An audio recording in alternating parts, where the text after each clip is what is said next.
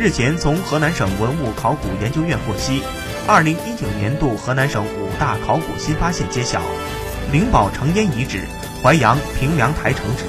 安阳新店商代晚期铸铜遗址、济源柴庄遗址、洛阳沙场西路西汉墓。从各地市十个考古发掘项目中脱颖而出。据相关人员介绍，此次参评的十个项目从地域上基本涵盖了河南全域。从参评项目文化内涵来看，涉及黄河文化、早期文明、南北方文化交流与融合、夏文化夏代研究、